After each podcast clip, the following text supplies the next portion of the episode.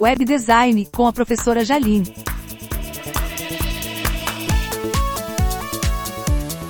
Episódio 3 Revisando CSS.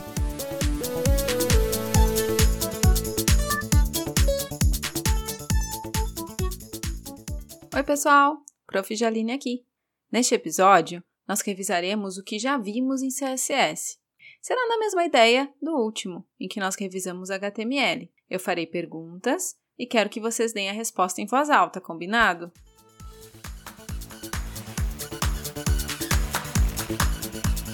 Vamos começar. O que é mesmo CSS?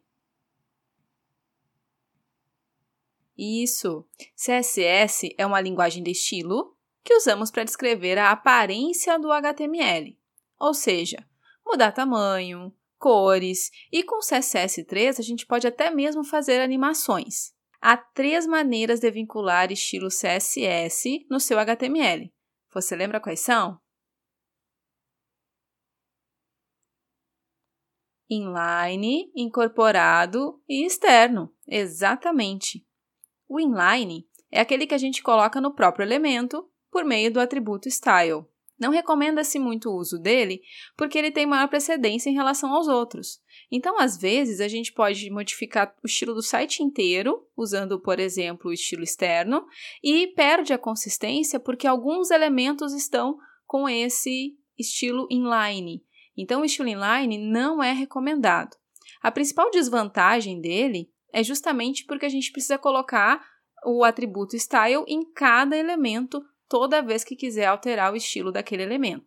Porém, é importante que vocês conheçam porque às vezes, dependendo da plataforma, a gente só tem um editor HTML, como é o caso do Moodle. No Moodle, quando a gente coloca ali para escrever no editor, ele tem uma parte que dá para a gente colocar estilo, é, digitar em HTML.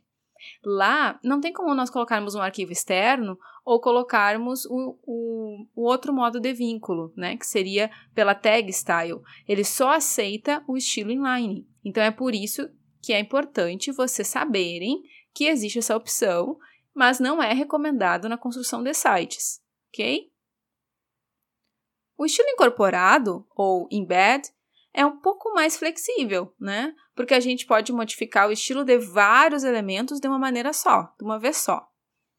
O problema é que ele fica limitado àquela página que nós estivermos editando. Isso porque o estilo incorporado fica lá em cima, né, no head, dentro das tags style. E, e ele altera da, o estilo da página toda.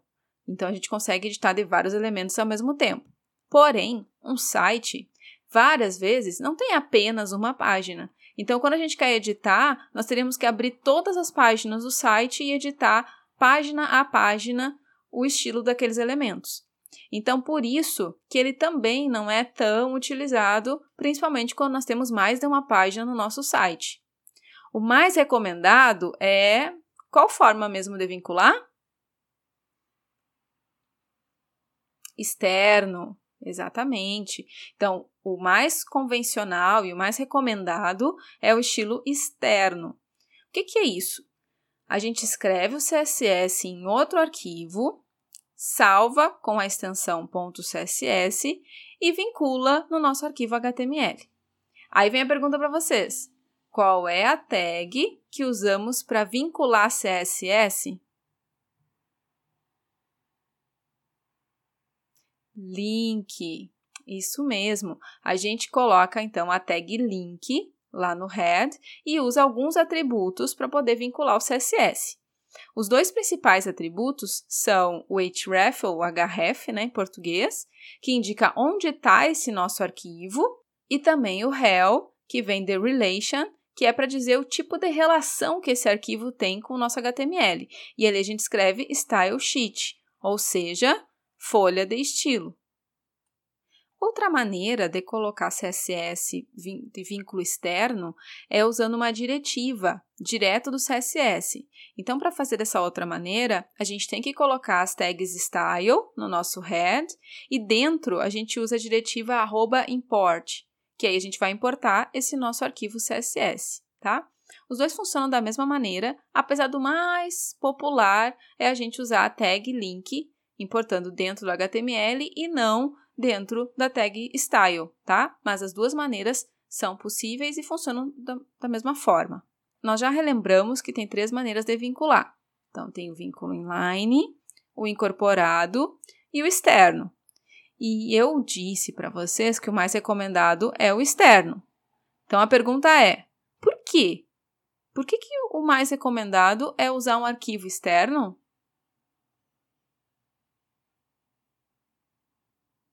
Então, é porque, primeiro, a gente consegue aplicar a mesma formatação em vários elementos ao mesmo tempo, exatamente igual o estilo incorporado. Porém, a gente também consegue aplicar a mesma formatação em várias páginas ao mesmo tempo, porque é só importar esse link lá no nosso HTML em cada página.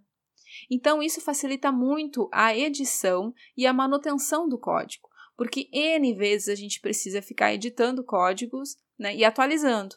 E aí, usando CSS externo, isso com certeza é bem mais fácil e é o que o mercado de trabalho usa, né? No ambiente profissional, a gente usa arquivos externos de maneira preferencial. Então, nós já lembramos o que é CSS, como que a gente vincula o CSS, mas agora vem como que eu uso o tal do CSS, não é verdade? Então, para ser no estilo externo, nós temos seletores. Tem diferentes tipos de seletores. Nas aulas, né, no tempo presencial, nós vimos o, o seletor de tipo, que é quando é o próprio elemento HTML. Por exemplo, o P, H1, H2, o L, LI, né? Que a gente coloca lá no nosso arquivo CSS. Mas também tem outros. E no vídeo da imersão CSS da aula 1, eles explicam muito bem o ID e o class, que são outros tipos de seletores também. Bom, basicamente, para a gente usar o seletor, a gente coloca o seletor e abre chaves. E ali dentro nós vamos colocar o conjunto de declarações para aquele CSS, ou seja, as propriedades e os valores, né? Cada declaração dessas precisa terminar com ponto e vírgula. Ah, e já estava esquecendo, né? Os comentários em CSS são diferentes dos comentários em HTML. Então, lá no HTML, a gente tem que usar aquele sinal de menor, exclamação e traço traço, né? No CSS, não. No CSS, os comentários é barra, asterisco, a gente escreve o que, que é como comentário, asterisco barra para fechar, beleza? Bom, quanto às propriedades, há inúmeras propriedades possíveis. Nós vimos em aula as de cor, para cores, né? Então, color altera a cor da fonte, por exemplo, ou background color, que a gente altera a cor do fundo. E também nós vimos algumas para fontes, como font size, font family e etc. Mas é sempre interessante a gente ficar buscando e, e, renovando, porque realmente são muitas propriedades possíveis. E é só com o tempo que a gente consegue pegar mais todas elas. Falando em fonte, nós vimos que a W3C padronizou em cinco famílias as fontes principais. Isso porque antes dessa padronização era bem complicado para os navegadores exibirem as fontes dos sites. Porque quando dá algum tipo de erro e ele não consegue reconhecer a fonte, às vezes ele trocava para um estilo completamente diferente. Então, nós temos cinco famílias. Quais são essas cinco famílias?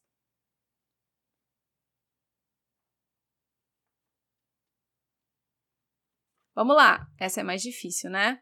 Então, nós temos as serifadas, então serif, sans serif, cursive, fantasy e monospace. Ou seja, as serifadas, como eu disse, o que era serifa mesmo? Isso, a serifa é aquele detalhe na fonte, né? Como se fosse aqueles tracinhos que eles são. Algumas fontes têm. Então, a gente tem as fontes serifadas e as sem serifa. E o que é importante eu saber? Que na internet ou no meio digital recomenda-se o uso das fontes sem serifa, né? Por causa do tamanho dos displays e, e etc. Enquanto que no meio impresso é mais usual a gente ver fontes com serifa. Bom, então além dessas duas, nós também temos as cursivas, que são aquelas que imitam a escrita à mão, né? As que são do tipo fantasia, que são aquelas bem decoradas, assim, bem estilosas, e ainda as monoespaçadas, que são aquelas parecidas com, com máquina de escrever, né? Que tem a mesma largura. Então, são essas cinco famílias. E por que, que é importante essas famílias? Porque quando a gente coloca qual é a fonte que a gente está usando, lá no final a gente indica de que família ela faz parte. Porque se der qualquer problema do meu navegador em reconhecer essa minha fonte, ele vai trocar pela família. Que aí não vai ficar um estilo tão diferente do que eu havia imaginado, né? Do que vocês haviam imaginado. Só para relembrar, eu queria dar um destaque para essa parte que o vídeo da Lura explica sobre ID e class. Então, o ID ele é um identificador único para o elemento. Né? Quando a gente coloca lá o atributo id igual, aspas, escreve alguma coisa ali, vai ser um identificador único. Para vocês fazerem uma analogia, a gente pode falar que é parecido com o nosso RG ou com o nosso CPF, que cada pessoa só tem um. Então, na página deveria ter apenas um elemento com esse ID. E o class Variedade é classe. Então quer dizer que mais de um elemento pode ter aquela, aquele mesmo estilo, né? Fazer parte daquele mesmo conjunto, daquela mesma classe, tá? Qual que é? Ah, então essa é a diferença principal. O ID para elementos únicos na página e o class é para quando a gente pode ter mais de um elemento com aquele mesmo estilo. Porém, o ID, ele realmente não é recomendado, tá? O ID. É só em último caso que a gente vai usar o ID. Primeiro porque ele tem algumas incompatibilidades com os navegadores. Ele não foi feito pensando para o CSS, né? E, e porque realmente o mais comum são as classes, até mesmo para a gente dar suporte. Por exemplo, digamos que na, na minha página eu penso assim, ah, vai ter só um menu. Então, eu vou deixar esse menu com um ID, né? Aí eu vou lá e escrevo id igual aspas menu.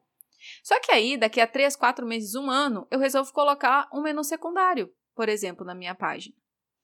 E aí, se era um elemento único, eu vou ter que ir lá e ficar alterando para botar como classe, né? E sem falar dos problemas que ele pode dar nesse meio tempo. Então, é sempre interessante a gente usar classe, porque naquele momento pode ser que realmente seja um elemento único na nossa página, mas é, em outro momento, ou daqui a um tempo, a gente resolva fazer mais um daquele. Então, vai virar realmente uma classe, tá? O ID é mais útil, ou assim, a gente acaba usando mais, não no CSS, né? Então, não estou dizendo que o ID não é usado dentro do HTML, mas principalmente para JavaScript. Só que isso a gente já vê mais para frente. Então, algumas vezes a gente precisa ajustar gráfico, algumas coisas assim, e aí a gente acaba usando o ID, esse atributo do HTML, tá? Mas ele não foi feito pensando no CSS. Então, no CSS, apesar de de ser possível fazer isso, a gente tem que dar sempre preferência por usar class, ok? Para fechar, lá quando a gente é, declara ID e class, tem um símbolo para cada um, que lá no nosso arquivo CSS, na hora de chamar, a gente vai usar ele. Então, vamos pegar o meu exemplo do menu. Se eu tivesse declarado ele como ID, que não é recomendado, mas é só para exemplificar para vocês, lá no CSS a gente deveria chamar ele assim, hashtag ID, tá? Então, o sinal da hashtag, sustenido, cerquilha, como vocês quiserem, ele é para identificador único. E para classe é o ponto. Então, se eu tivesse colocado class igual, abre aspas, menu, fecha aspas, lá no meu CSS para chamar, eu coloco ponto menu, porque foi o nome que eu dei, ok? Bom, então, a ideia nesse episódio era justamente vocês relembrarem o CSS. Se vocês tiveram alguma dúvida ou dificuldade de relembrar, esse conteúdo todo está nas nossas aulas 5, 6 e 7, lá na pasta de aulas que está no NEAD, e também no vídeo 1 da imersão CSS do episódio da Alura, ok? Então, nos vemos em breve. Tchau!